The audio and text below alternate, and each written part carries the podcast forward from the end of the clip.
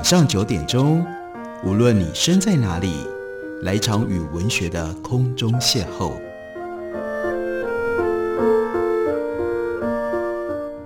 杨照谈书，邀您一同遨游文学世界，认识古今中外的经典之作。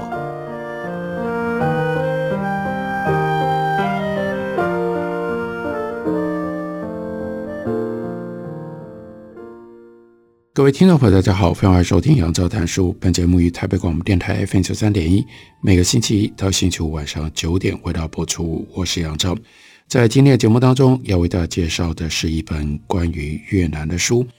在我们今天的这样一个局势底下，还是希望大家有机会可以多了解东南亚，尤其是多了解东南亚的现实跟历史之间的联系。这本书是八旗文化所出版的，书名原来是用英文所写成的，英文的书名叫做 Vietnam，就是越南。它后面副标题是 An Epic Tragedy, 1945 to 1975，这是一阙悲剧史诗，记录的是一九四五年第二次世界大战结束，一直到一九七五年，也就是美国跟越南的越战结束。这三十年当中，越南所发生的事情，翻译成为中文，书名叫做《越南启示录》。这本书的作者是 Max Hastings。我们借由他自己所写的文章来了解一下，他是一个什么样的作者。他说：“我出生在一九四五年，年轻的时候成为记者，在美国住了将近两年，之后多次造访印度支那。当时的我初出茅庐。”既缺乏认识，也谈不上有什么样的概念，因此我决定就在这里则要概述个人的经验。一九六七到一九六八年间，我先在一项新闻研究计划资助底下，之后在总统选举期间，又以记者的身份两度足迹走遍了美国，曾经跟 Robert Kennedy、跟 Richard Nixon、Eugene McCarthy、Barry Goldwater、Huber Humphrey、Ronald Reagan。这些都是总统或者是总统候选人。另外，Harris Salisbury，这是《纽约时报》的发行人；Norman Mailer，美国所谓新新闻运动当中最重要的记者跟作家；还有 Allen Ginsberg，那是美国所谓 B Generation 最重要的诗人；还有 Joan Baez，那就是美国反战时期最知名也是最重要的女歌手。等等这些重量级的人物，他都曾经见过、聊过、访问过。一九六八年一月，Max Hastings 他跟一群外国记者一起访问白宫。他说：“我们坐在内阁室，听当时的总统林登·江森高谈阔论，谈他对越南的承诺。时间四十分钟。几个礼拜之后，林登·江森却宣布不竞选连任，让大家都吓了一跳。”在那天上午内阁室的会面当中，我们眼前的林登·江森和漫画当中的他没有两样。他不断地用铅笔在摆在面前的记事本上画着，一边指手画脚地说：“你们之中有人喜欢金发美女，有人喜欢红发美女，还有人根本不喜欢女人。我现在就要告诉你们，我喜欢的是哪一型。我准备跟胡志明找一家好酒店见个面。”一起坐下来享用美食，把越南的这个问题解决了。在长篇大论过了之后，这位大块头总统对眼前的反战专栏作家，那是鼎鼎大名的 Walter Lippman，就抛了一句回马枪，没有答问，就突然之间起身离开了内阁室。我们也整理笔记，纷纷起身。突然之间，林登·江省总统晃着脑袋又在门口出现。用有一点点不好意思的口气说：“哎，在你们走之前，我想问一下，你们当中有没有人因为这次的会面而改变了之前从各种听闻来的消息当中所建立起来对我的印象呢？”这对于 Max Hasling 来说印象深刻，因为他看到身为总统的 Johnson 表现出如此无助的一面，让。当时在那里的记者们，大家都惊讶的说不出话。一九七零年，Max Hasting，他从高棉跟越南为 BBC 英国广播公司的节目叫做 Twenty Four Hours 做系列的报道。一九七一年，他又回到越南继续这个系列。在越南，他访问了当时的阮文绍总统，并且走访寮国。为了制作这个系列的许多的主题，Hasting 跟随美军第二十三师进入到协德山谷进行扫荡，而且曾经乘坐一架越南天袭者攻击机目睹空中扫射，也曾经在中央高地报道六号火力基地之战。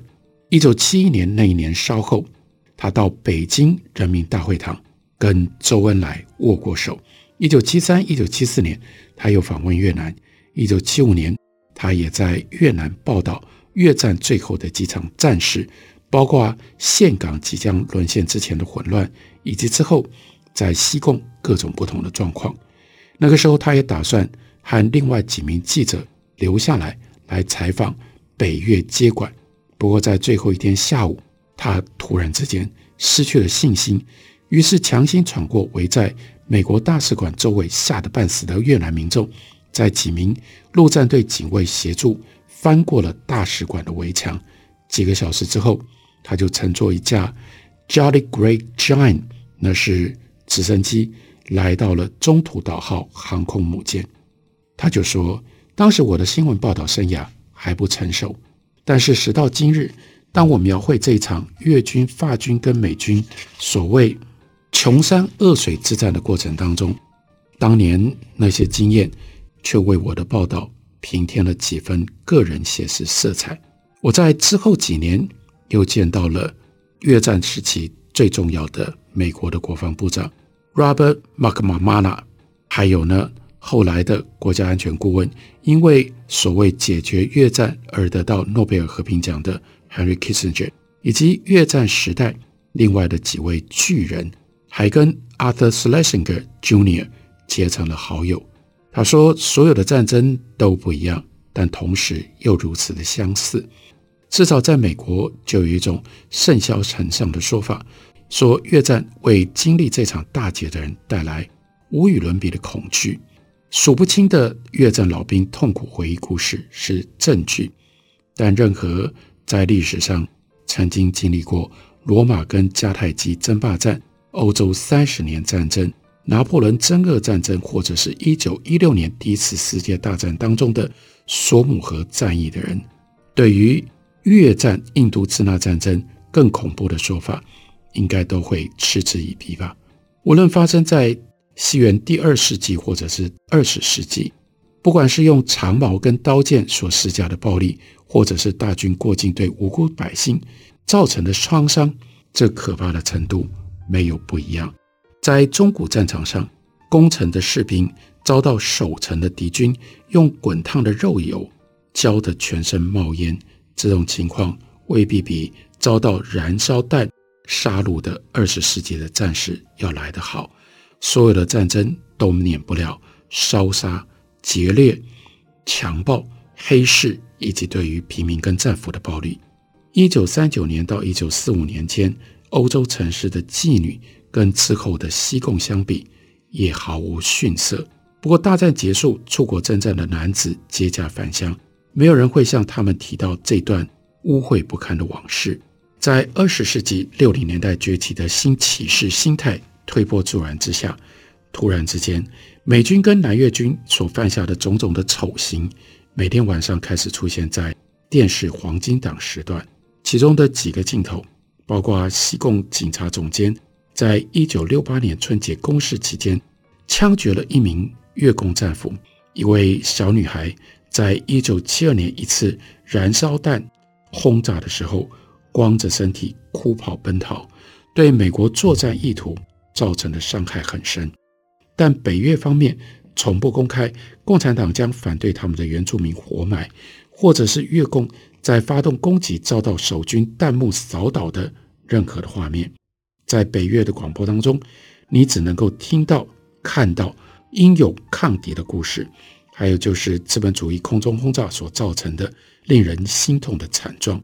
出现在眼前的一方是超级强国，使用当时最可怕的破坏性最强的 B 五十二轰炸机等这些凶狠恶毒的科技展开大举的屠杀。另外一边是戴着草帽或者是遮阳帽，靠凉鞋和自行车运动的农民军。这种强烈的对比替共产党带来巨大的宣传优势，在许多西方青年的眼中，胡志明的自由斗士充满着浪漫激情。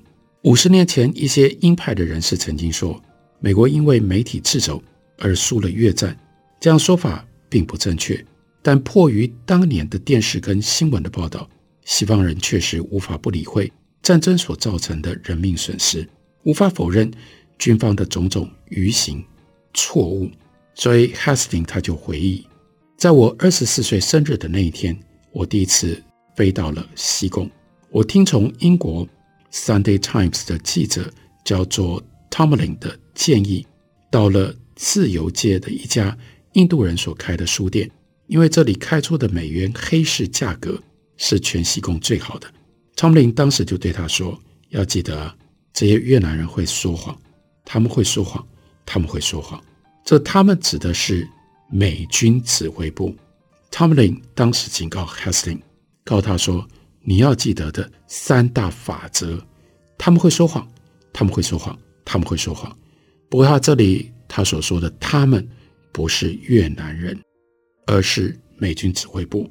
他说的也没错，但是就像当年许多西方记者一样，那就是 Tomlin 忽略了另外一个重点：河内。”也会说谎，这倒不不是说因为如此，我们就可以接受军援越南指挥部以及美国公共事务联合办事处所撒的许多的可怕的谎言。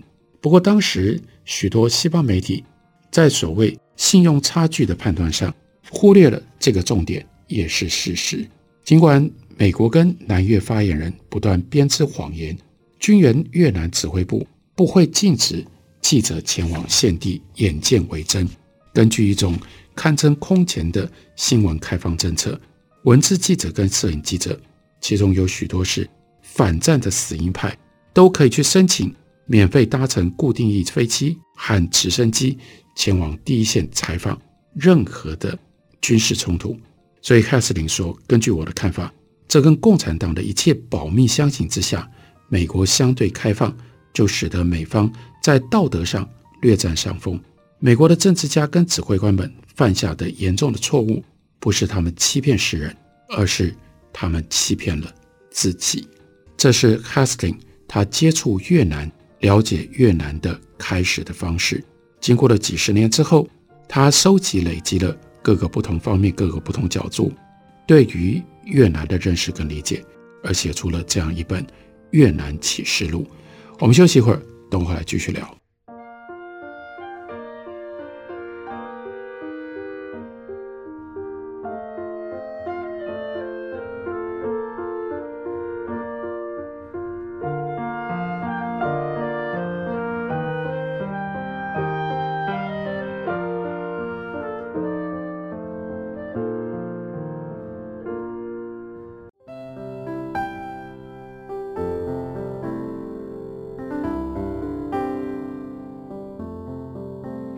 听见台北的声音，拥有颗热情的心，有爱与梦想的电台，台北广播 FM 九三点一。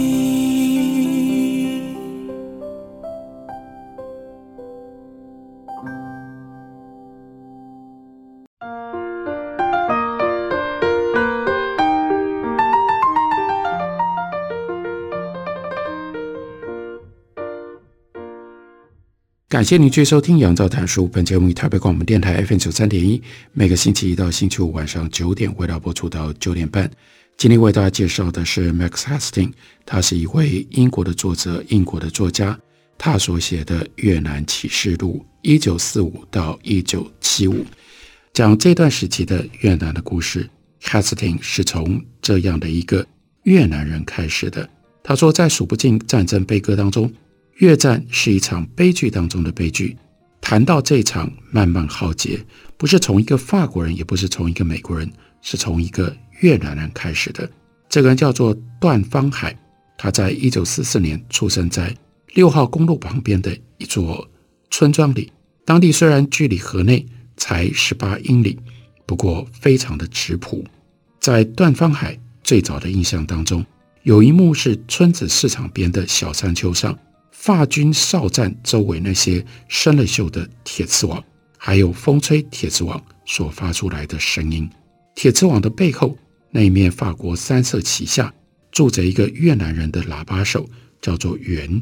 幼小的段方海很喜欢袁，曾经用袁送给他的一些空奶油罐、金属瓶盖，做了一辆他自己喜爱的玩具车。段方海会跟一群孩子团团围坐。听袁讲述他的许多英勇的战绩，一边偷看袁腿上有那么样一块在石灰岩山之战所留下来的伤疤。在那场战役当中，袁吹响冲锋号，外籍兵团冲锋，杀了一百名的共产党。孩子们喜欢抚摸袁的斜纹背章，把袁偶尔送给他们的空弹壳视为珍宝。有的时候，袁。会以一种低沉哀伤的声音唱着，或许唱的是他之前一年去世的母亲教他的歌。有的时候，他还会带着他那群小孩军来到河边，用他的小喇叭吹出了各式各样的军号。一九五一年，段方海一家人把所有的家当搬上了一辆老巴士，迁往河内。原班长那天在路边检查哨执勤，就给了段方海。两片口香糖，还在他耳朵上轻轻揪了一下，作为临别赠礼。巴士启程，段方海看到袁在飞扬的尘土当中朝他挥手，房屋、稻田、竹林以及村子尽头那几棵大树，逐渐在段方海的眼前消失，也永远离开了他的人生。就像之后半个世纪的越南人一样，他从此就走上了颠沛流离。虽然不是没有喜悦，但更多是悲苦心酸的人生旅程。段方海后来自己也当了军人，但再也不曾有当年袁和他的小号给他自己小时候带来的那种浪漫的情怀了。越南人在西元九三八年把中国人赶走之前，被中国人统治了一千年。之后，中国人曾经几度重返越南。一直到一四二六年，才终于彻底离开。越南虽然享有独立，但情势始终动荡不安，治理也乏善可陈。敌对王朝分别控制北方跟南方，一直到一八零二年嘉隆帝一统南北，从顺化城展开统治为止。十九世纪末，法国在帝国版图扩张热潮当中，看上了印度支那，开始在南方以武力。不断的扩张势力，建立了交趾支那。一八八三年五月，当国民会议在巴黎投票，决定要筹措五百万法郎的军费，派遣远征军进驻交趾支那，建立保护国的时候，那时候法国保守派的政治家杜拉法索他就说：“各位先生，让我们先把名称问题弄对了再说。各位要的不是一个保护国。”而是一个属地，所以交趾支那就成了法国的属地。法国投入两万的大军攻略越南北部的通廷。经过一年的苦战，法国占领了通廷，开始以严刑峻法来进行统治。法国当局虽然说废了通奸罪要被大象踩死的古刑，但将一切挑战法国霸权的人处以过去只用来惩罚窃贼的砍头。殖民当局在西贡建了一座提炼厂，于是鸦片消费开始暴涨。越南一共面积是十二万六千平方英里，比意大利或者是法国的本土都还要再大一点。境内山岭层叠，异国风情植被，还有入暑肥沃的湿地交错，只要能够撑过在暑热当中挣扎的痛苦，几乎所有的访客都被越南之美。感到叹为观止。有人写下的赞美诗句说：“几乎每一处水牛悠游其间的稻田，都会有一只白鹭鸶啄食的小虫，草木青葱的刺人眼帘，色泽有如奶泡咖啡一般的大河，河边渡口站着等船的人，华丽的佛塔，还有高翘木屋被狗和鸭子环绕着，腾腾鼠气伴着庄稼的气味，再加上随处可见的小溪，都给人一种肥沃、自然滋生、承受结果的这种感觉。越南人的编织工艺举世无双，他们制作草棚、篮子，还有锥形草帽，令西方人赞不绝口。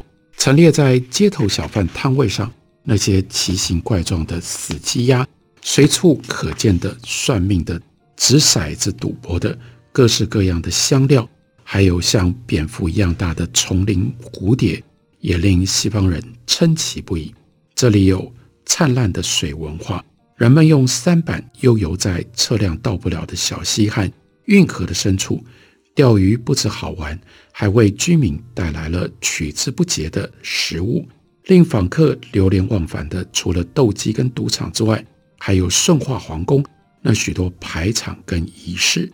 法国人在顺化扶植了一个傀儡皇帝，他摆下的酒宴有一道烤孔雀大餐，据说孔雀肉。和嚼不动的小牛肉差不多。湄公河三角洲的居民对顺化古都附近的沿海地区有很深的遗迹。他们说，沿海地区山不是很高，水不是很深，但当地的男人狡诈，当地的女人纵欲过度。一个喜爱越南人的西方人就说，越南人说起话来抑扬顿挫，用一连串甜甜的呱呱声谱出单音节语言。像鸭子在唱歌一样。越南一共包括了五十种族裔，其中最原始的几个部落位于虎、豹、象、熊、野猪和亚洲犀牛出没的安南蛮荒。北部的红河干南部的湄公河两大三角洲农产非常的丰富，米粮出口贸易的兴旺导致法国眼红，于是就像美国人向西扩张。或像英国殖民当局在非洲割据一样，法国人也在安南据地称雄。印度支那人民开始向征服他们的西方组织纳税。到二十世纪三零年代，百分之七十的农民沦为佃农或小地主。在印度支那聚敛惊人财富的一百多家法国养殖场，这些场主毫不留情剥削越南人。套用一名英国访客的话说。他们就像过去的贵族对待奴隶一样，完全不把越南人当人看待。或许不这么做，就不可能办到有效的剥削。在殖民当局的制度性残酷助长底下，法国农场主、橡胶大亨，还有矿场的老板，对他们的员工予取予求。殖民当局并且以人为的手段，把法郎兑换越南 peso 的汇率定得很高。替巴黎的国库赚进了很多的好处，法国也将法语还有他们的教育跟文化成功的灌输了许多越南人。有一名学童，他就回忆说，班上的老师跟他说，说他的先祖是高卢人，后来多亏他在法军担任士官的父亲，严肃而且自豪的跟他纠正，你的祖先是越南人，他才知道真相。一名澳洲外科医生则说，就算出身相对低微的越南人，对他们的悠久历史跟古文明，也都有很深刻的感受。越南人的情况相较于比利时统治底下的刚果人稍微好一点，但不如英国统治下的印度人。中上层越南人的生活是矛盾的，他们不得不接受欧式文化跟语言，但是除了上班以外，他们几乎都不跟。法国人往来。一九四三年出生的阮通，他从小就喜欢看《丁丁历险记》，也喜欢法国间谍小说。但就像所有的亚洲人，都是被打巴掌为奇耻大辱一样，他对于学校里法国教师动辄打学生巴掌的做法深恶痛绝。他从来没有看过他的父母招待过法国的友人，或者跟法国人出外用餐。另外，我们看到 Norman Lewis 他笔下的西贡是一个位于热带国家的法国城。就像有人把牙买加的 Kingston 称之为西印度群岛的 Oxford 一样，西贡也就像是远东的巴黎，它一直给人一种纯商业的感觉，所以一切相安无事，既没有激情，也没有炫耀。两万名欧洲人就这样居住在罗望子树成荫的街边，对于搜刮获利的一方，殖民地的日子快活似神仙。只不过好景不长，过惯这种生活的人就染上了比疟疾或痢疾更凶险的病。他们在鸦片跟仆人簇拥底下，出现了在东方世界那种让人瘫痪的萎靡。久久居留在印度支那的法国人都知道，他们虽然身为统治者，但会遭到当地上层社会分子的鄙夷。越南人由于有一种用搪瓷染黑牙齿的传统，所以对白牙齿是很瞧不起的。有一位皇帝在接见欧洲国家大使的时候，就说：“这是什么样的人呢？为什么他是一口狗牙？”另外，刚刚所提到的 Norman Lewis，他也曾经描述这些越南人太文明，不愿意在见到白人的时候吐口水，但他们会装出全然的冷漠，就连拉黄包车的苦力，在一言不发拿了白人顾客两倍车资之后，也会立刻掉头不去看白人顾客，那种自己只是一个洋鬼子，遭到。众人唾弃的感觉并不好受，能够面对法国统治而无动于衷的越南人少之又少，所以地方的暴乱层出不穷。一九二七年，湄公河三角洲的荣金村出现了一个联合女子乐团的少年演艺团体，演出反殖民秀。二十世纪三零年代的越南乡间出现了很多示威、焚烧农作、叛军乱党的事件。在重债的挤压底下，许多的农民因为付不出税金而下狱，高利贷的情况非常的猖獗。到了一九四三年，人数占农民总数不到百分之三的地主，几乎拥有了半数越南的土地。殖民当局对这一切视若无睹，所以这个时候，游击队跟土匪在叫做大缺口的蛮荒地区不断的出没，而监狱所在的。普罗康多岛永远都是人满为患。对于那些被发配到岛上的越南人，法国当局就连装模作样的审判程序都免了。所以，普罗康多岛后来就变成了人们口中的革命大学。许多日后在独立斗争当中扮演重要角色的人物，都曾经在岛上服刑。当然，这里就联系到，如果我们要了解一九四五年。到一九七五年，越南发生什么事，就必须看到这个人。这个人就是二十世纪最著名的国际革命家之一——越南革命的领导人胡志明。所以，快速地为我们铺陈了一九四五年之前越南在法国殖民史上所遭到的待遇。接下来引发出胡志明的故事，以及胡志明对于越南。所带来的冲击，大家想要对于二十世纪的越南有更深一点的认识跟理解，乃至于对于今天的越南它的历史背景能够有一个更深厚的把握，推荐大家来读 Max Hastings 他所写的这一本《越南启示录：一九四五到一九七五》。感谢你的收听，明天同一时间我们再会。